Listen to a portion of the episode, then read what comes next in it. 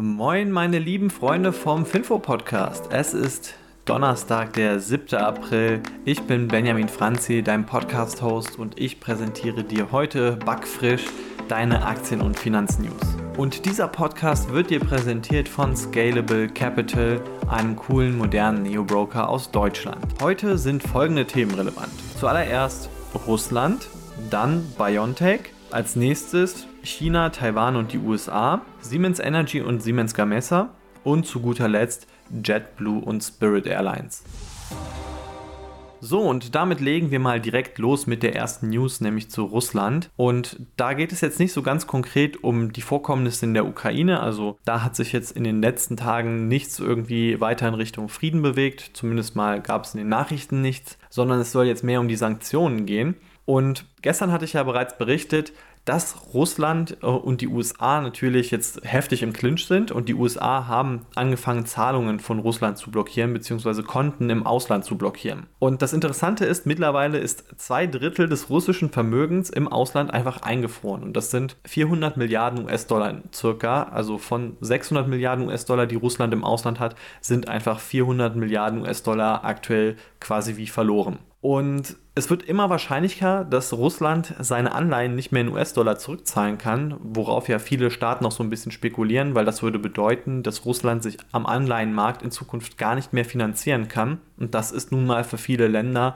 einer der wichtigsten Finanzierungswege. Und die CDS, also sogenannten Credit Default Swaps, die zeigen schon 99% Ausfallwahrscheinlichkeit für Russland dieses Jahr. Also äh, der ganze Finanzmarkt ist sich eigentlich sicher, dieses Jahr wird Russland seine Schulden nicht mehr bezahlen. Zumindest nicht mehr in US-Dollar, sondern vielleicht in Rubel, was aber dann eben auch so einem Ausfall gleichkommen würde. Außerdem haben die USA jetzt äh, zwei Banken komplett blockiert, also die Sberbank und die Alpha Bank. Das sind die zwei größten Banken, äh, Banken in Russland. Die sind jetzt quasi ähm, von der amerikanischen Seite aus komplett blockiert. Amerikaner können nichts mehr mit diesen Banken machen oder so und damit schaltet auch äh, die USA weiter das Finanzsystem von Russland aus. Außerdem haben die USA jetzt auch noch bekannt gegeben, dass Putins zwei erwachsene Töchter die werden auch noch sanktioniert. Also ganz konkret habe ich da noch nichts gefunden, wie das jetzt aussehen wird. Aber man merkt also, die Sanktionen sollen sich nicht nur gegen Putin richten, sondern natürlich auch gegen alle, die irgendwie vertraut mit ihm sind, verwandt mit ihm sind,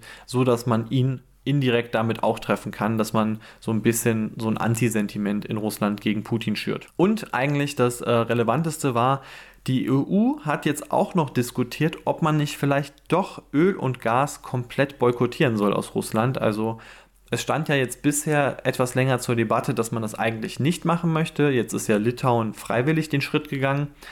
Ja, jetzt ist halt die Frage, ob man das für alle 27 Länder in der EU machen würde.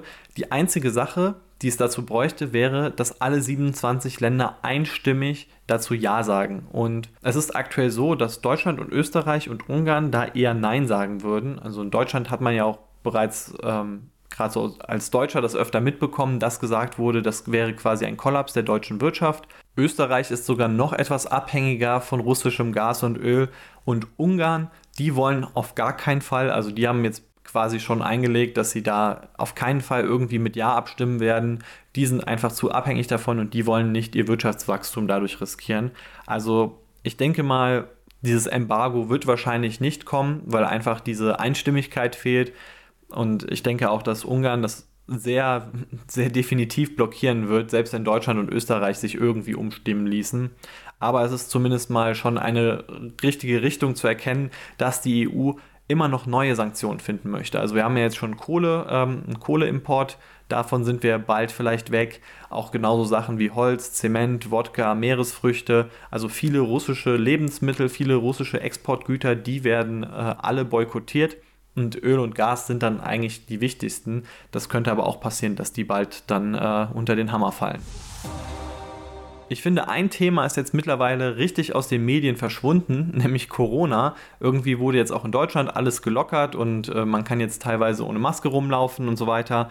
Also äh, die Welt ist wieder so halbwegs an einen Normalzustand angekommen und BioNTech gefällt das quasi nicht.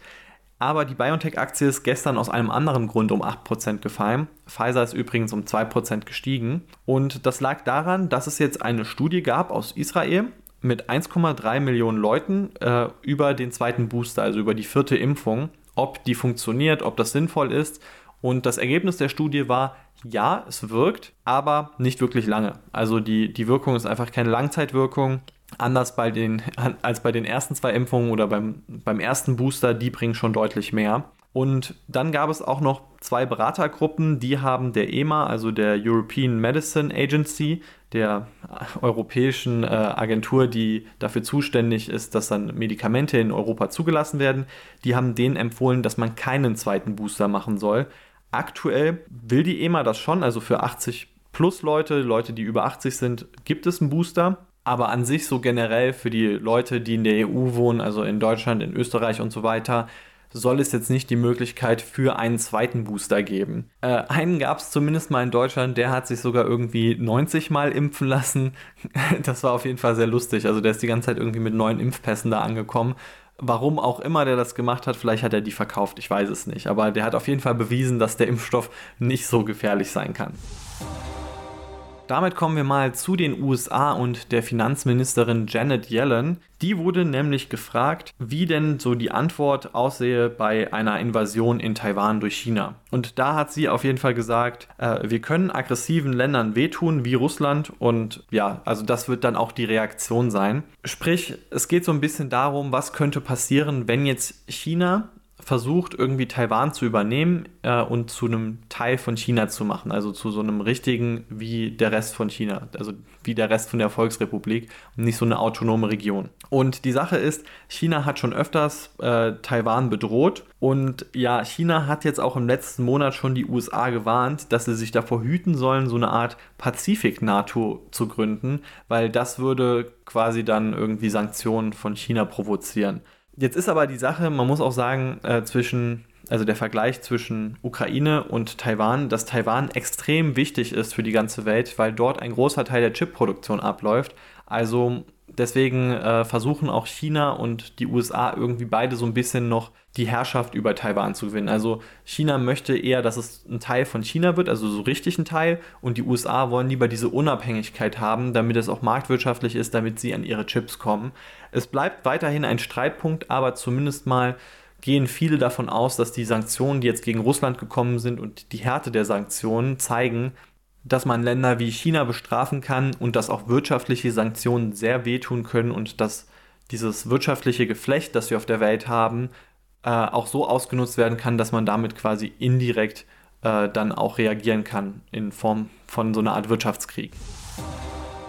So, und damit wären wir jetzt bei Siemens Energy und Siemens Gamesa angekommen. Das sind ja zwei Energiekonzerne, die miteinander eng verflochten sind, nämlich Siemens Energy ist mit Abstand der größte Aktionär von Siemens Gamesa, also quasi ähm, die Siemens Energy Entwicklung hängt zu einem größeren Teil von Siemens Gamesa ab plus sie haben nochmal ein eigenes Gasgeschäft. Und deswegen, wenn die Siemens Gamesa Aktie fällt, dann fällt auch Siemens Energy. Und das ist gestern passiert, nämlich um 6%. Und der Grund dafür war eine Meldung von dem ähm, Energieversorger Orsted. Ich hoffe, ich spreche es richtig aus. Oder Orsted.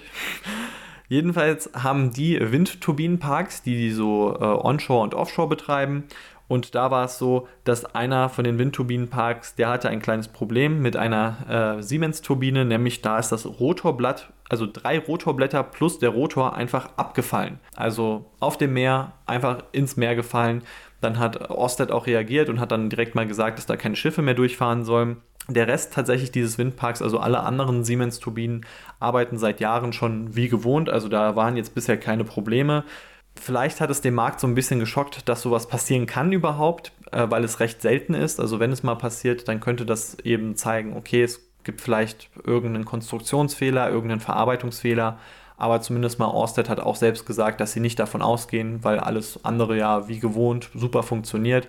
Und wahrscheinlich ist es einfach irgendwie ein Einzelfall, irgendein, irgendeine Turbine, die einfach nicht hätte rausgehen sollen oder so, oder was weiß ich, irgendeine bestimmte Belastung, die dafür gesorgt hat, dass diese Turbine runterfällt. Was bedeutet das für dich? Naja, falls du irgendwie Siemens Energy Aktien kaufen wolltest, könnte jetzt einfach für dich äh, so eine Gelegenheit gekommen sein. Zumindest mal gibt es die Aktie jetzt 6% günstiger.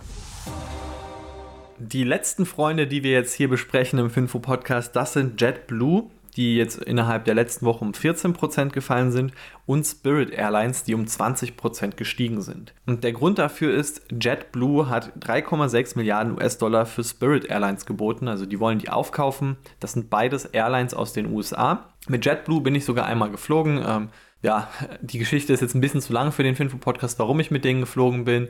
Auf jeden Fall war ich dann äh, von dem Flugzeug tatsächlich sehr beeindruckt. Also JetBlue bietet so ein recht gutes Paket aus günstig, plus aber auch so ein bisschen Komfort. Also es ist, ja, wie sagen wir mal, Ryanair auf Steroiden. Also man hat dann irgendwie auch schon äh, so einen Bildschirm, den man im Sitz integriert hat. Man hat kostenloses WLAN, das fand ich ziemlich nice, dass man so während des Fluges nichts fürs WLAN bezahlen muss, was ja, also bei vielen Airlines, glaube ich, gibt es noch gar kein WLAN, zumindest mal bei einigen günstigeren und dass es dann auch sogar noch kostenlos ist. Außerdem ist es so, dass JetBlue jetzt plant, mit Spirit Airlines Synergien zu schaffen. Ähm, also JetBlue ist erstens auch nicht so groß, die sind selbst nur 4,4 Milliarden groß. Also das ist seltsam, dass sie da Spirit Airlines für 3,6 aufkaufen wollen. Das Ziel ist, 600 bis 700 Millionen US-Dollar pro Jahr damit zu sparen. Also dadurch, dass einfach Spirit Airlines dann zu JetBlue gehört, dass man das ein bisschen angleicht, eine größere Flugzeugflotte hat, äh, ja, bei Wartung und Instandhaltung vielleicht dann auch durch größere Aufträge sparen kann und vor allem dadurch, dass man aus Spirit Airlines vielleicht nochmal eine coolere Airline machen kann. So die Theorie. Das tatsächlich ist aber eher so, dass vermutet wird, dass einfach JetBlue einen Konkurrenten aus dem Weg schaffen möchte, weil JetBlue ist jetzt zwar ähm, eine von den günstigen Airlines in den USA, aber Spirit Airlines auch. Äh, kleiner Fun Fact, die Aktien in den USA haben ja auch so Aktienticker, also so Kurzwörter, wie man die auch bezeichnen kann. Und das von JetBlue ist nämlich Safe, also sparen. Und ähm, was auch interessant ist, eigentlich liegt schon ein Übernahmeangebot für Spirit Airlines vor, nämlich von Frontier Airlines, die haben 2,9 Milliarden US-Dollar geboten und jetzt will aber JetBlue anscheinend wissen und bietet einfach mal mehr, wahrscheinlich um diesen Wettbewerber, diesen größeren Wettbewerber, der da entstehen könnte, in dem Frontier und Spirit miteinander fusionieren, aus dem Weg zu schaffen und stattdessen selbst den Wettbewerb zu verkleinern. Auch mal schauen, ob das überhaupt so funktionieren wird, weil das Kartellamt könnte da noch Mitspracherecht haben, denn auf manchen Routen, gerade so was Florida betrifft, wäre die Marktmacht von, äh, von JetBlue kombiniert mit Spirit dann vielleicht ein bisschen zu groß. Was aber noch nicht zu groß ist, das ist der Finfo-Podcast und Finfo-Newsletter. Und wenn du uns eine Freude machen möchtest, wäre es richtig geil, wenn du den Podcast abonnieren würdest und wenn du uns bewerten würdest. Das würde uns unnormal krass helfen. Und ansonsten hören wir uns morgen am Freitag wieder. Mach's gut. Ciao.